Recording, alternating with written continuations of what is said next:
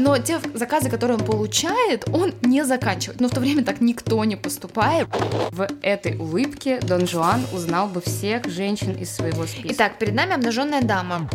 Минное поле для исследователя справиться, узнать, определить. В его силах было уничтожить художника или возвеличить его. Музеи чуть ли не передрались за произведение, было несколько скандалов. К концу жизни рассек около 30 трупов. Это неплохо, это нехорошо. Леонардо такой, как он есть. Он суперзвезда. Здравствуйте! Вы слушаете подкаст Talk About Art об искусстве, актуальных выставках и важных темах живой науке истории искусства. На связи молодые историки искусства Регина Нехаева и Юлия Карпенкова.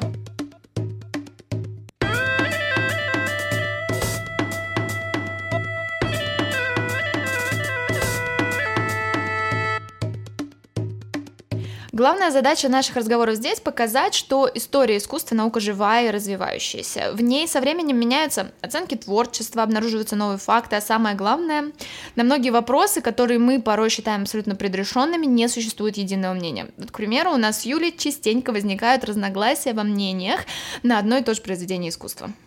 Да, спорим мы, правда, часто, и началось это еще во время обучения в университете. Со временем э, понимаешь, что искусство это та область, где сосуществуют самые различные мнения. А, Наверное, в школе мы привыкли к следованию неким абсолютным истинам, привыкли к понятным системам, вроде 2 плюс 2 равно 4. И потом нам то и дело хочется наложить эти простые истины на очень сложный многогранный мир искусства. Нам хочется решить ребус, у которого обязательно должен быть один правильный ответ. Однако как мне кажется, чтобы приблизиться к правде, часто приходится смотреть на предмет искусства с разных сторон, обсуждать, потом снова возвращаться к вопросу, умея уже некий новый опыт. А может быть, ты скажешь пару слов, как у тебя зародилась идея записать подкаст? Да, э, сама идея этого подкаста очень символичная, потому что зародилась она примерно в одном из таких споров. Дело было летом, где-то полгода назад. Мы гуляли по выставке Louis Vuitton Foundation, которая проходила этим летом в Москве с нашими друзьями. И, как всегда, с Юлей мы не сходились во мнениях. И после уже экскурсии, которая длилась час, да, и мы бесконечно спорили. Наш друг Дертев Артем, Артем, тебе привет большой, сказал, что надо этот экшен записывать, а, и поселил эту идею в наши умы.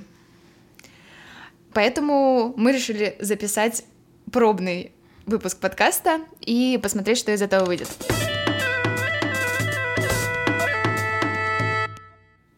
А теперь давайте приступим к нашей теме. И как вы догадались по названию, сегодня мы будем говорить о Леонардо. Эта тема не случайна, ведь круг научных интересов моих, точно так же, как и Юлиных, связан с искусством Ренессанса.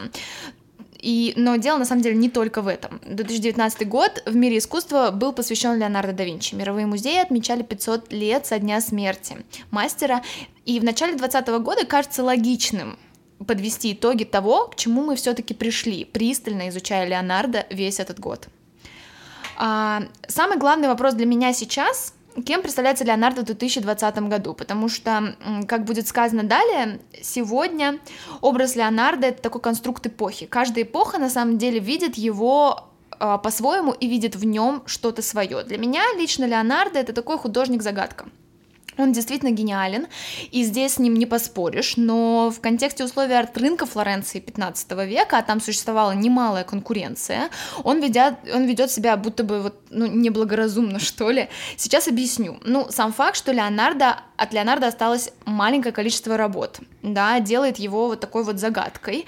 А, ведь если ты хочешь быть мастером во Флоренции 15 века и быть коммерчески успешным, тебе нужно открывать мастерскую, брать заказы, работать, обучать подмастерьев, а, приглядывать за ними постоянно. В общем, это очень много а, действий и очень сложная на самом деле работа. От коллег и современников Леонардо до нас доходят произведения, которые исчисляются сотнями. Да? А, что же делает Леонардо? Он получает большие заказы, пока находится во Флоренции, формируется на самом деле в той же самой мастерской, только другого мастера, да, а, но те заказы, которые он получает, он не заканчивает. Но в то время так никто не поступает. А, по всей видимости, вот эта вот рыночная система, да, а, коммерческая система Флоренции того времени ему совершенно неинтересна. Он увлекается всем, его круг интересов огромен, он изучает и ботанику, и геологию, и гидравлику, и анатомию, машинерию, и, в общем-то, он такой, ну, совершенно интересный персонаж, для меня Леонардо сейчас это такой настоящий супергерой истории искусства, да, это без сомнения самый известный художник э, во всем мире, и от того, на самом деле, очень ответственно о нем сегодня говорить. А, с одной стороны, соглашусь с тобой, что итальянские художники в 15 веке действительно существовали внутри определенной отлаженной за века системы. Но вместе с тем, к началу эпохи Высокого Возрождения, то есть уже к концу 15 века, а, сама позиция художника в обществе начинает меняться. А художник все больше начинает выделяться из тех сословных рамок, которые присутствовали раньше. Он становится, что ли, хозяином своей судьбы, а, начинает сам определять вектор развития своей карьеры, наиболее удобный и подходящий для него. Эта идея, мне кажется, особенно применима как раз к Леонардо. А, и вместо того, чтобы организовывать собственную мастерскую во Флоренции, добровольно вступать вот в эту работу при наличии жесткой конкуренции, вечных заказов, а, он выбирает несколько иной путь, он выбирает патронаж. Причем патронаж на тот момент э, был таким же выходом для художника, как и собственная мастерская. Можно вспомнить имена Сандро Боттичелли, как самый популярный такой вариант, который долго работал на двор Медичи. Или Андреа Монтенье, много лет служащий при дворе монтуанских герцогов Гонзага. Вот и Леонардо выбирает этот путь, поступая на службу ко двору миланского герцога Людовика Моро, где работал целых 15, 17 лет до момента разграбления Милана войсками французского короля – а если же все-таки вернуться к вопросу о том, каким мне видится Леонардо, то для меня это прежде всего э, личность э, с какой-то ярко выраженной индивидуальностью. То есть Леонардо был художником с очень разносторонним кругом интересов.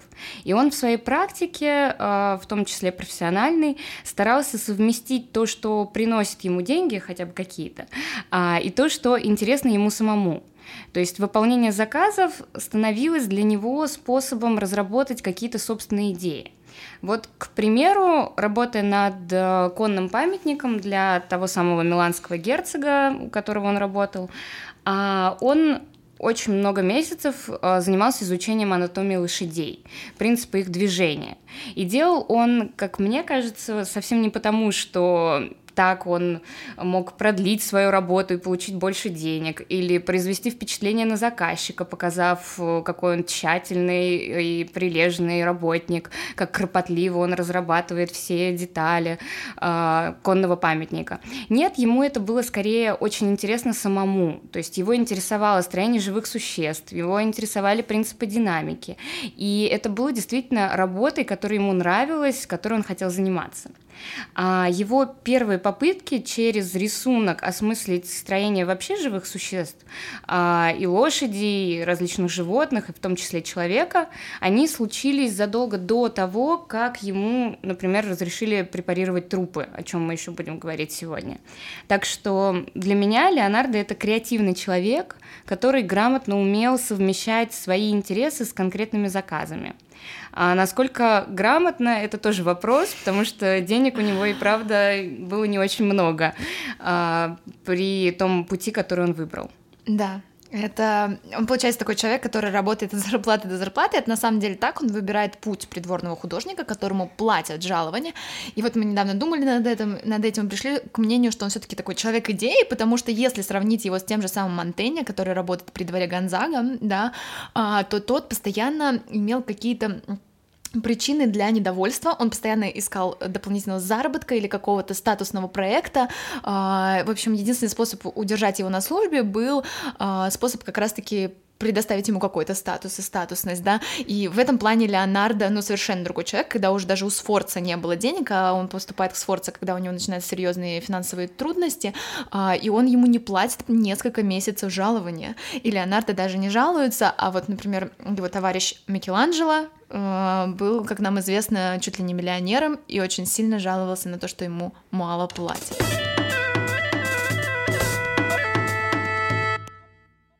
Наверное, в этой части мы попытаемся объяснить, почему вообще мы до сих пор продолжаем говорить о художнике, который жил 500 лет назад. Связано это с тем таким мифологическим, наверное, образом, который сформировался вокруг фигуры самого Леонардо и его творчества за прошедшие столетия. Да. Образ этот продолжает жить и после смерти автора, и даже после смерти его последователей. И кто же первым вообще начал эту мифологизацию образа Леонардо? Тут далеко ходить нам не придется. Началось это вскоре после кончины мастера. Первый историк искусства Джорджа Вазари написал многотомный труд жизнеописания наиболее знаменитых живописцев, воятелей, зодчих, а, и с момента первого издания и по сей день эта книга перепечатывалась ну несчетное количество раз. Ни одна научная работа по искусству Ренессанса не обходится без упоминания Вазари. Его настолько превозносят, что и в суе, кажется, упоминать этого товарища ну, совершенно нельзя. А, хотя к Вазаре несколько десятилетий назад в науке начали относиться скептически, но так или иначе его авторитет непререкаем. В его силах было уничтожить художника или возвеличить его. Последнее случилось с Леонардо. Вазари задал действительно восторженный вектор восприятия Леонардо в его жизнеописаниях. И вот в своем тексте Вазари, э, описывая Леонардо, использует слово «божественный» около 15, кажется, раз. Однако тут стоит сказать, что Вазари пишет свой текст о Леонардо в 1545-47 годах, то есть через пару десятков лет после смерти самого Леонардо. И в этом смысле Вазари скорее важен нам как человек, который повлиял на наше восприятие, но в то же время он транслирует восприятие Леонардо, которое было и до него. И тут немаловажную роль, конечно же, сыграли э, его многочисленные ученики. Все мы слышали их, их часто называют леонардесками, да, это те ученики, которые находились, э, были непосредственными учениками Леонардо или находились под его влиянием и работали в его манере, копируя образы, которые разрабатывал Леонардо, и вот то количество, которое до нас дошло этих леонардесков, ставит порой исследователя в очень неудобное положение.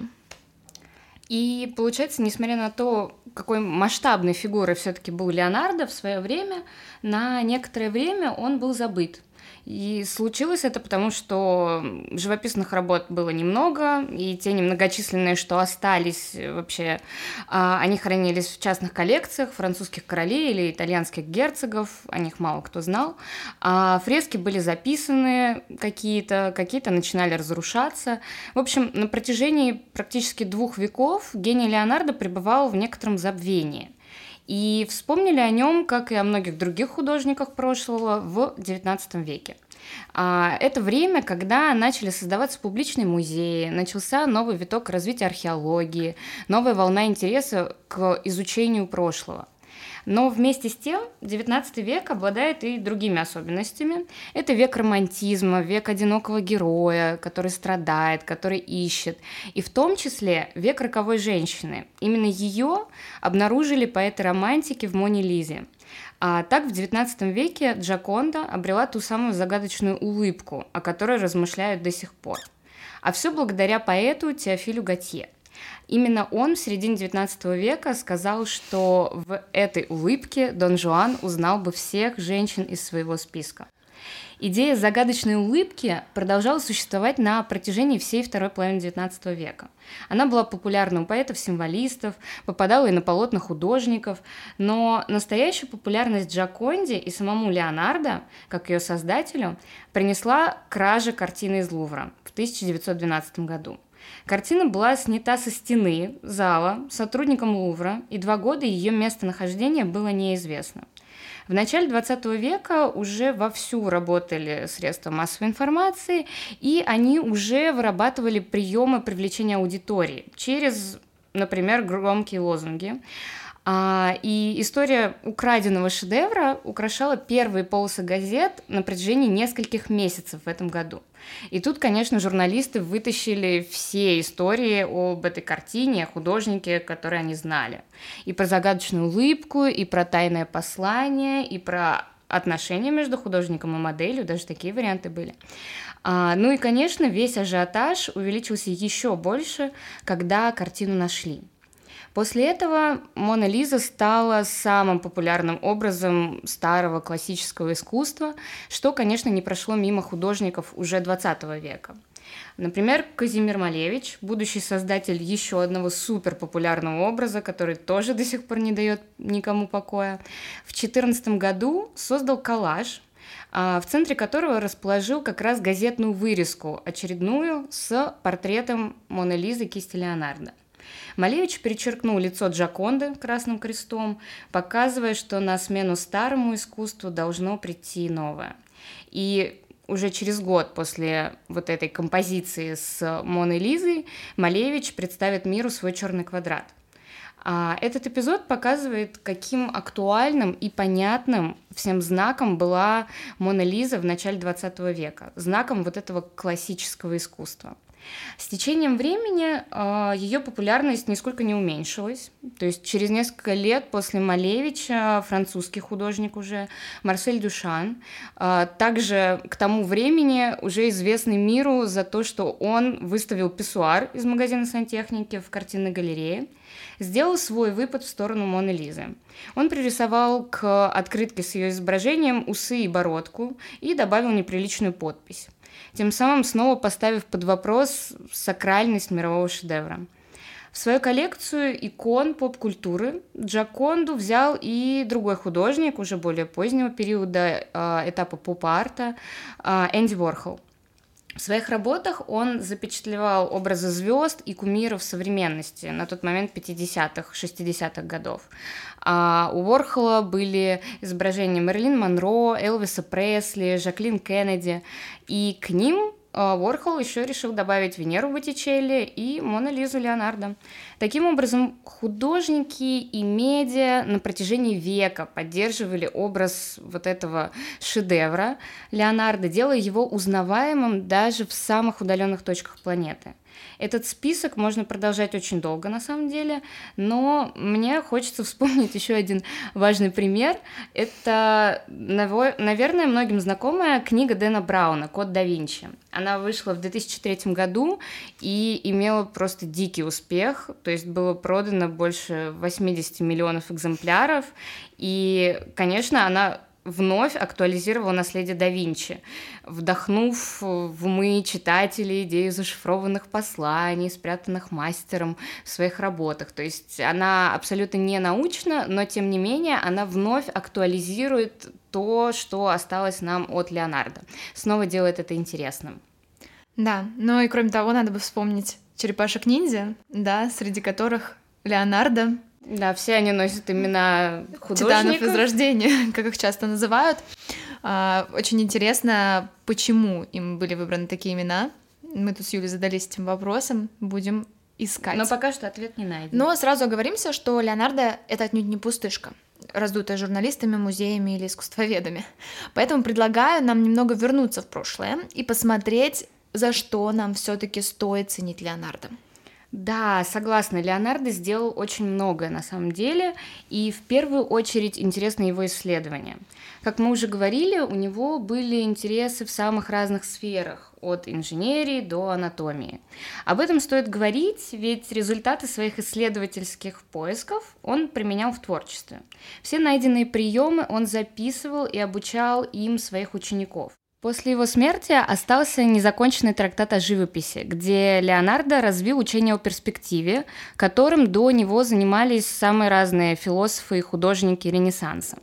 Изучая строение человеческого глаза, Леонардо определил, что прослойка воздуха, разделяющая наш глаз и далекий объект, на который мы смотрим, может менять не только размер предмета, но и его цветовой тон и очертания. Для примера более наглядного скажу, что серая гора, а, которая находится на большом отдалении от нас, становится голубой, контуры и ее очертания, они немножечко размываются, а сама она кажется значительно меньше, чем есть, если бы мы смотрели на нее с близкого расстояния. А сейчас нам все это кажется очень очевидным, а, все мы знакомы с перспективой, но тогда эти знания были очень актуальны, потому что, зная эти законы, художники могли создавать реалистичные картины, которые поражали ту публику своей глубиной и поражают э, и сегодняшних зрителей. И вот в продолжении этого разговора стоит вспомнить и другие научные изыскания, не имеющие прямого отношения к искусству. И, наверное, ни для кого не секрет, что Леонардо был таким ну, абсолютно универсальным человеком, да, но мы мало понимаем вообще, насколько это было масштабное явление. Я очень люблю зачитывать письмо, которое пишет Леонардо Людовика Сфорца в момент, когда он как бы посылает его как резюме, это было своеобразное резюме, да, и просится к нему на работу, вот выбирает тот самый патронаж, ту самую придворную среду. И вот в письме Леонардо предлагает свои услуги по сооружению переносных мостов, крытых ходов, лестниц, осадной техники, мортир, а, мортир, которые способны вызвать великий ужас и расстройство неприятеля, да, морских судов, закрытых непроницаемых колесниц, катапульт, баллисты, в общем, собственно говоря, это можно э, перечислять бесконечно, и он так и делает в своем письме. И в конце небольшая приписочка. А, а также, как живописец, могу не хуже всякого другого выполнить какой угодно заказ. И это потрясающий отрывок, который показывает нам, насколько вообще Леонардо считал себя не столько живописцем, сколько инженером и мастером, да. Это потрясающий отрывок, э, ну, демонстрирует нам Леонардо э, как очень многогранную личность. Э, об этом же нам говорят и корпус его бесконечных рисунков, которые демонстрируют нам увлеченность Леонардо широким кругом проблем. И вот если трактат о живописи вполне себе логичное занятие для ренессансного мастера, да, вспомним Пьер де Франческо, он писал такой, э, вспомним Боттичелли, у него, кажется, он ничего не оставил, да? Ну, так или иначе, они все оставляли какие-то записи, в которых пытались э, каким-то теоретическим образом оправдать и э, обосновать свое искусство. И вот как бы трактат о живописи вполне логичное занятие для ренессансного мастера, но вот его рисунки на самом деле становится логичным продолжением его изысканий в вопросе живописи, потому что действительно через весь его трактат такой красной нитью проходит основная мысль. А, она заключается в том, чтобы, что чтобы изобразить что-то, это нужно понять. И иллюстрацией этого становятся его поздние рисунки. Леонардо очень интересуется анатомией, но в поздний период он сильно продвигается вперед, постольку поскольку с конца 15 века художникам позволяют смотреть на вскрытие, а Леонардо эти вскрытия, по всей видимости, порой и сам проводит. Он сам писал, что к концу жизни рассек около 30 трупов. По всей видимости, он планировал создавать анатом... создать какой-то анатомический трактат, но не успел его закончить. В его анамнезе даже есть рассечение, по всей видимости, беременной женщины, что нас с вами, конечно же, ввергает шок, однако исследователи говорят, что с анатомической точки зрения там есть какие-то ошибки, что дает нам право предполагать, что беременную все-таки он не вскрывал, но так или иначе рисунок такой есть. У него есть рисунки, где он изучает потоки воды, катаклизмы, потопы. Вообще один из главных леонардистов в мире, Мартин Кэмп, имеет, естественно, научное образование, своим первым образованием он выбрал естественные науки, но начинает увлекаться Леонардо в какой-то момент именно с изучения его рисунков. И он, кстати, проводит такую интересную параллель в своей книге и сравнивает его анатомический рисунок «Большая дева» а, с Джакондой. Почитайте на досуге, это есть в его книге «Моя жизнь с Леонардо». Сравнение и вправду смелое, но очень закономерное, ведь для Леонардо написать что-то живописно значит понять, как это устроено изнутри. 2019 год в мире искусства был ознаменован более чем 20 выставками э, различных предметов искусства, созданных Леонардо. Это был э, 500-летний юбилей со э, дня его смерти. Действительно, музеи чуть ли не передрались за произведение, было несколько скандалов, но потом все-таки все смогли договориться и сделать несколько очень важных выставок. И сейчас мы предлагаем вам посмотреть на эти выставки и на их результаты. Конечно, это выставки-блокбастеры, как их называют, но в тот же самый момент э, за выставками в серьезных музеях стоят не просто вещи, не просто прогулка или времяпрепровождение с семьей, а результаты серьезных исследований. Я предлагаю начать с самой большой выставки, самого громкого события. Это выставка Леонардо в Париже. За 30 часов продажи билетов было продано 33 500 билетов. Это очень много. Просто представьте себе масштабы. Да, эта выставка собрала беспрецедентное количество работ Леонардо. Но вы сами понимаете, что Лувр, сам Лувр стоит ехать только ради пяти хранившихся, хранящихся там э, живописных работ Леонардо. Это очень много в условии того, что мы приписываем Леонардо не более полутора десятка работ. Кроме того, любая выставка Леонардо в стенах Большого музея – это закон закон в мире искусства и практически непоколебимый. И огромная заслуга этой выставки в том, что она не выставляла спорных произведений Леонардо. Там не было ни «Спасителя мира», ни нашей с вами Мадонны Литы, которую, увы, многие исследователи не причисляют не считают за произведение Леонардо, да, и в этом плане, э, ну, большое уважение Лувру, да, что они не выставляли спорных произведений, потому как уже у нас есть пример того, когда а, музей выставлял спорное произведение искусства, в частности Леонардо, да, а потом на торгах оно было продано за беспрецедентную стоимость, и мы сейчас говорим с вами о Спасителе мира, который в 2012 году на последней большой, действительно тоже и очень громкой выставке Леонардо был выставлен э, в Национальной галерее. Еще одно важное событие, которое стоит вспомнить, это одно из самых ожидаемых событий этого года, да, это открытие зала в Кастелло Сфорцеско, так называемого дощатого зала Леонардо, и вот эта роспись этого дощатого зала, э, это роспись по заказу герцога Сфорца, у которого на службе в Милане находился Леонардо, мы его упоминали сегодня уже не раз.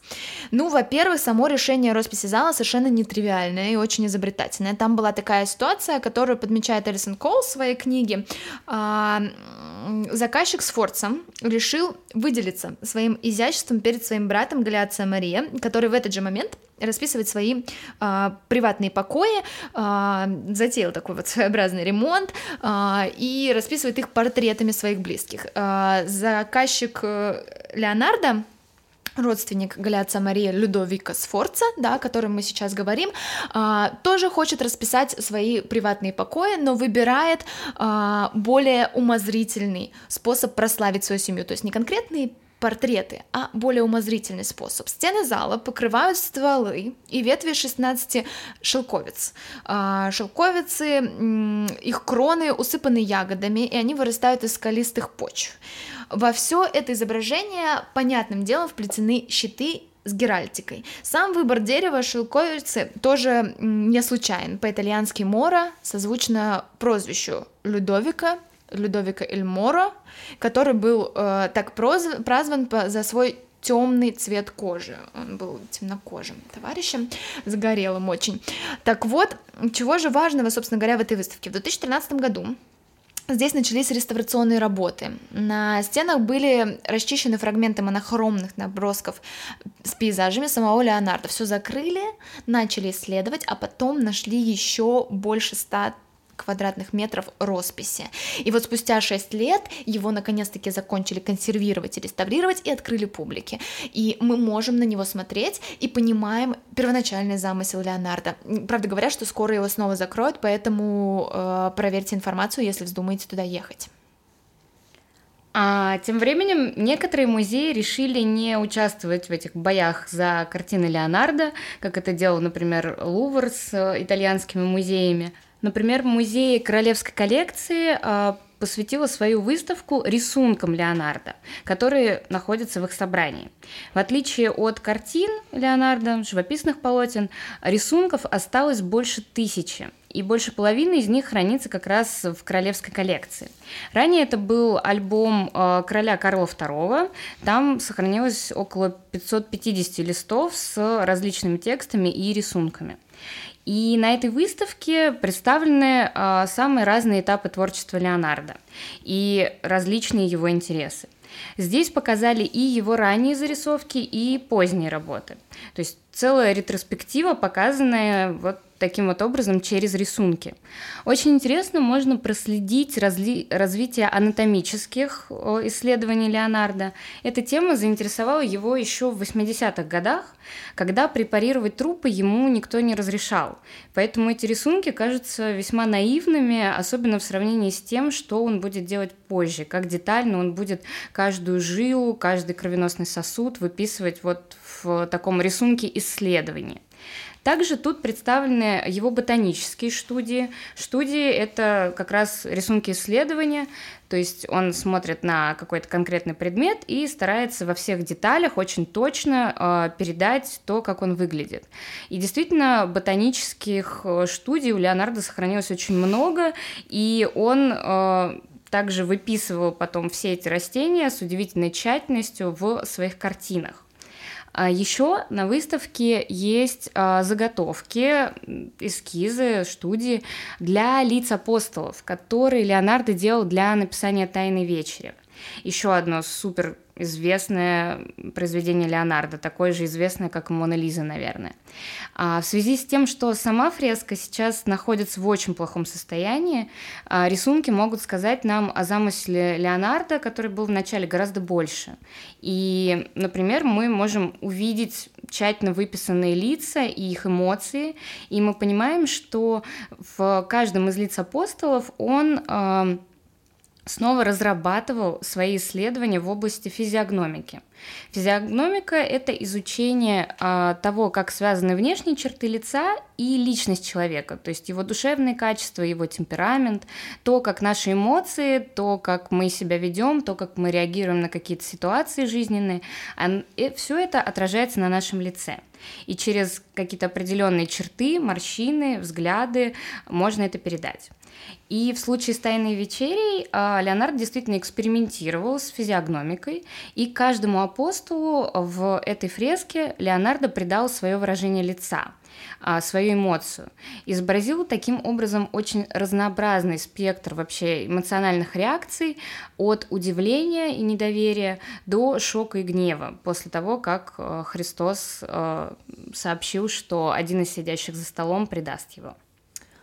Еще одна очень важная выставка, которой стоит закрыть этот разговор, мы не будем говорить о всех 20, конечно же, это камерная выставка в музее Канде, а, где хранится картон, который негласно уже последние несколько лет считается картоном, принадлежащим руке Леонардо. Что такое картон? Картон — это полномасштабная, полномасштабный эскиз произведения искусства, который часто использовался для переноса произведения искусства на э, поверхность, например, на стену или на доску. То есть такой забавный трафарет да. 15 века, там в бумажке прокалывались дырочки по контуру, и можно через уголь... использование угольной пыли копировать любой рисунок, ну, контур, по крайней мере, и таким образом некоторый тираж создавать необычно. Да, кстати, Тициан этим активно пользовался в его мастерской. И вот эта выставка, которую сопровождало огромное количество исследований этого картона, некоторые, которые вот эти исследования, а, естественно, научные, наконец-таки доказали, что перед нами все-таки изображение, которому приложил как минимум руку Леонардо. Что удалось доказать? А, все эти исследования показали, что в оригинальном рисунке углем есть а, какое-то количество утрат а позже он был покрыт пером. То есть то, что мы сейчас видим, не везде есть оригинал, то есть это есть, там есть поздние, поздние записи. Также, наконец, обнаружили штриховку, которая выполнена о Эврика левой рукой, что говорит нам о том, что хотя бы отчасти в этом участвовал Леонардо, потому что раньше главный вопрос, который возникал перед исследователями, ну, очень похож на Леонардо, но вот написано правой, а Леонардо был левшой. Итак, перед нами обнаженная дама, которую часто называют обнаженной Монолизой. Связь с Джакондой тут ограничивается лишь э, уровнем визуального восприятия. Порой поза сидящей девушки э, обнаженной напоминает нам э, позу Монолизы, да, но на самом деле при наложении этих двух фигур они не совпадают. В то же самое время существует множество произведений и поздних копий с этой Монны Ванны, так ее э, назвал э, при Рафаэлите Рассетти. И этих Копий существует действительно огромное количество, точно так же, как и существует огромное количество копий с Джаконды. Мотив полуобнаженной дамы в поясном изображении обнаруживает огромную популярность э, в ренессансной культуре 16 века, особенно в венецианской. И вот здесь наша с вами Монна Ванна, которую мы так э, активно обсуждаем, э, вписывается в контекст изображения обнаженных ренессансных Венер, назовем их так условно, да, это идеальные женские образы с аллюзиями на образ Венеры. Были ли эти изображения в какой-то малой степени портретными, стоит еще решить будущим исследователям. Я занималась этим вопросом еще пару лет назад и безумно рада, что такая выставка наконец-таки случилась, потому что в научной литературе, конечно, этот картон, безусловно, вписывали в ряд этих произведений, и вот эта выставка, она легитимизировала эту идею уже окончательно. На самом деле, наш предыдущий разговор позволяет нам сейчас обсудить немаловажную проблему в творчестве Леонардо. Мы говорим мы говорили о том, что вот есть несколько воспроизведений обнаженной э, дамы Леонардо, да, его ученики прямые и косвенные, которые, которых часто называют леонардесками, работали в его манере и подражали ей. Это открывает такое минное поле для исследователя справиться узнать, определить, где именно Леонардо, а где копия с его работы, сделанная его учениками. С другой стороны, популярность Леонардо и ограниченность круга его работ мотивируют музеи, специалистов и просто любителей искусства. А, Леонардо искать его там, где его порой и быть не может. Ну, из последних действительно важных, громких находок стоит вспомнить терракотовую Мадонну со смеющимся младенцем из музея Виктория Альберта, которую переатрибутировали Леонардо. Вы, наверное, впервые слышите, что Леонардо делал скульптуру, но это так, это неизбежно, ведь обучался он на протяжении длительного периода в скульптурно-живописной мастерской Андреа Дель Вероккио. И э, сотрудники музея Виктория Альберта по документам, в принципе, по каким-то источникам смогли доказать, что эта работа принадлежит Леонардо. В 2016 году, например, нашли рисунок, который лежал в папке, доставшийся некому французскому доктору по наследству. И таких находок э, действительно стоящих и действительно обоснованных на самом деле не так уж и много, но зато очень много спекуляций на этот счет. Юль, может, ты расскажешь про них? Да, ты сейчас перечислила удачные случаи, а есть э, их гораздо больше, э, совершенно нелепые и спорные для академического мира э, истории. Наверное, самый яркий такой пример э, это история настоящего активиста по поиску новых произведений Леонардо Эрнеста Салари – он всеми правдами и неправдами приблизительно раз в три года находит новый шедевр Леонардо да Винчи. А мало кто из специалистов серьезно к нему и его деятельности относится, но факт остается фактом то он нашел терракотовую голову архангела Гавриила.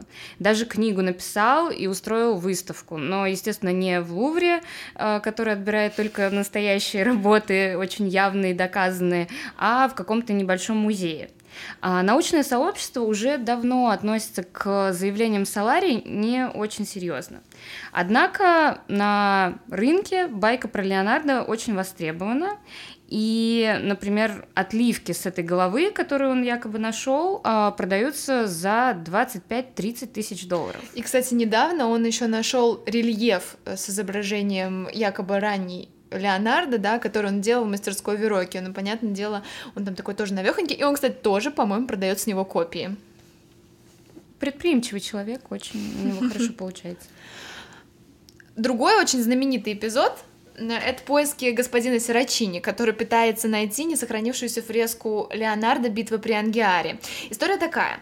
Леонардо заказывают эту фреску, он, как всегда, экспериментирует с составом, да, знаете, почему не сохранилась, да, до нас э, «Тайная вечеря», потому что Леонардо активно э, подмешивал в краски то, чего не нужно, по всей видимости, было подме подмешивать, э, и вот фреска, которую он также создает в такой же, по всей видимости, технике, ветшает, и через полвека уже на ее месте появляется новое авторство самого, того самого Вазари. Да? Вазари был не только первым историком искусства, но и художником.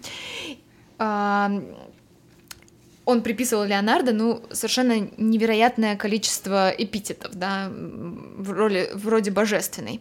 В общем, он очень любил Леонардо, и вот Сирачини говорит, что Вазари, ну, не мог варварски избавиться от фрески, он Леонардо фактически превозносил. И поэтому, по мнению Сирачини, Вазари выстраивает либо стену, либо он как-то ее записал, но, в общем, каким-то образом под своей фреской, которая сейчас по сей день э, существует, он сохранил оригинальную фреску Леонардо. Вот только проблема в том, что, конечно, история, ну, интересная, да, прекрасная, но мало доказуемая, и мало кто позволит уничтожить фреску Вазари, чтобы извлечь оттуда, возможно, и несуществующую там фреску Леонардо. А, в 2014 тоже интересный случай. В ходе расследования в швейцарском банке нашли предполагаемый портрет Изабеллы Десты. Нам действительно известно, что она хотела иметь портрет Леонардо. Есть рисунок, сохранившийся а, ну, как подготовительный, да, как картон для портрета Изабеллы Деста. Сходство с известным рисунком вот этого найденного портрета действительно есть, однако авторство, ну, очень сомнительное. Ну, например, главный исследователь творчества Леонардо Мартин Кэмп э, отвергает эту работу. Она написана на холсте, а, как мы знаем, Леонардо на холсте никогда не писал. Мы можем, конечно, долго обсуждать все эти случаи. Действительно, раз в год буквально находят нового Леонардо, а, но все же оставим эту историю исследователям. Мы можем, конечно, еще очень долго говорить о Леонардо, и действительно есть о чем сказать. За последний год было не только более 20 выставок, но и вышло очень много книг, каталогов, различных сайтов с кучей информации о том, что он делал.